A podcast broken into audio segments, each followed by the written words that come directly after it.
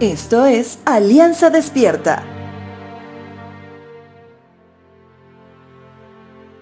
Si hoy hablamos acerca de cómo es que Dios nos hace conocer su voluntad, bueno, Él lo hace sin duda alguna que por medio de su palabra escrita. Y creo que todos lo sabemos muy bien. Él también nos hace conocer su voluntad por medio de su Santo Espíritu, que está redarguyendo al mundo entero de pecado, justicia y juicio. Nuestro Santo Dios nos hace conocer su voluntad también por hermanos en la fe.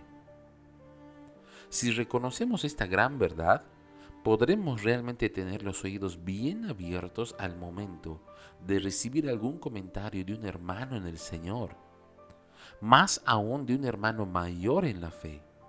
Y cuando digo mayor, no necesariamente hablo de tener más años, sino de la madurez en el Señor que ha conseguido hasta ese momento.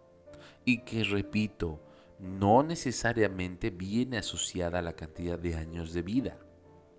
En ese sentido, y reconociendo que Dios nos habla por medio de nuestros hermanos, ¿cómo recibimos ello? Libro de Números capítulo 36, verso 13 dice lo siguiente. Estos son los mandatos y las ordenanzas que el Señor le dio al pueblo de Israel por medio de Moisés, mientras acampaban en las llanuras de Moab junto al río Jordán, frente a Jericó.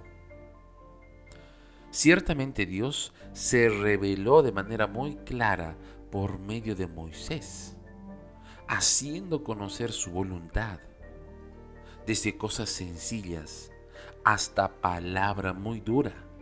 Por tanto, no siempre recibían bien lo que un hermano mayor en la fe, como Moisés, le decía al pueblo de Israel. Cuán importante es que avancemos en esto y reconozcamos que no nos está hablando solamente un hermano o solamente un pastor, sino es Dios trayéndote palabra para tu vida, que por más que sea dura, la tomes bien y sepas de dónde viene. No olvidemos que Dios nos habla fuerte y claro por amados hermanos en la fe, que llegan a nosotros con palabras de amor.